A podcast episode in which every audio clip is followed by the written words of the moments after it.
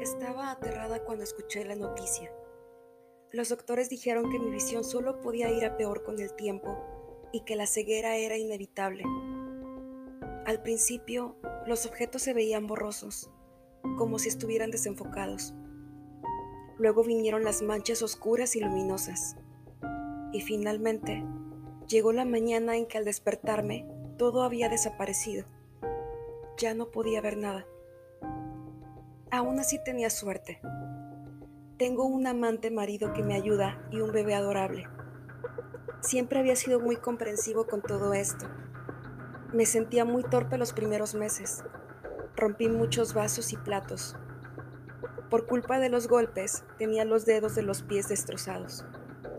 Pero mi marido siempre me ayudó con cariño en mi nueva vida.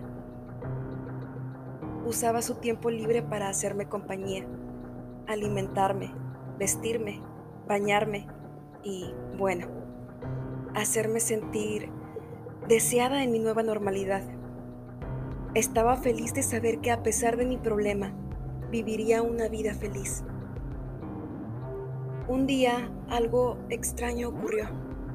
Me desperté y en vez de no ver nada, comencé a ver manchas de luz y oscuridad de nuevo. Grité emocionada Hacía muchísimo tiempo que había dejado de ver cualquier cosa. Era cauta con mi optimismo sobre recuperar mi visión. No quería darme falsas esperanzas. Así que decidí darme tiempo para ver cómo las cosas progresaban. En los siguientes días, las manchas comenzaron a hacer colores. Sí, seguía así. Recuperaría mi visión. Mantuve la sorpresa hasta recuperar por completo mi visión y darle las buenas noticias a mi marido. Seguro que se alegraría por mí.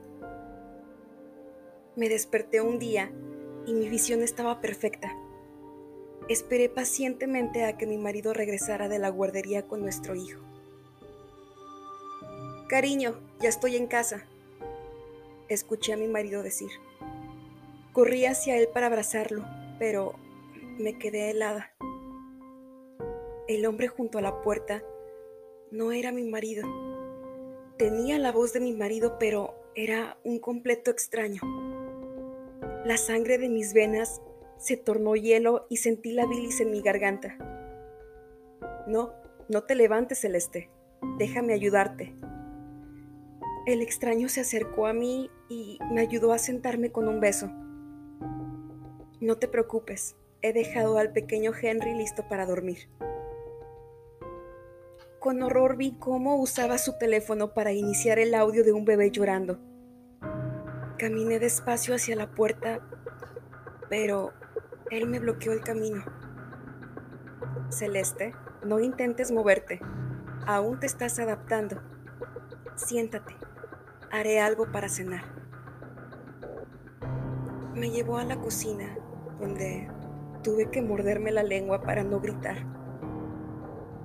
Los restos de mi marido y mi pequeño hijo cubrían la encimera sobre una piscina de sangre. Cariño, esta noche tendremos filete.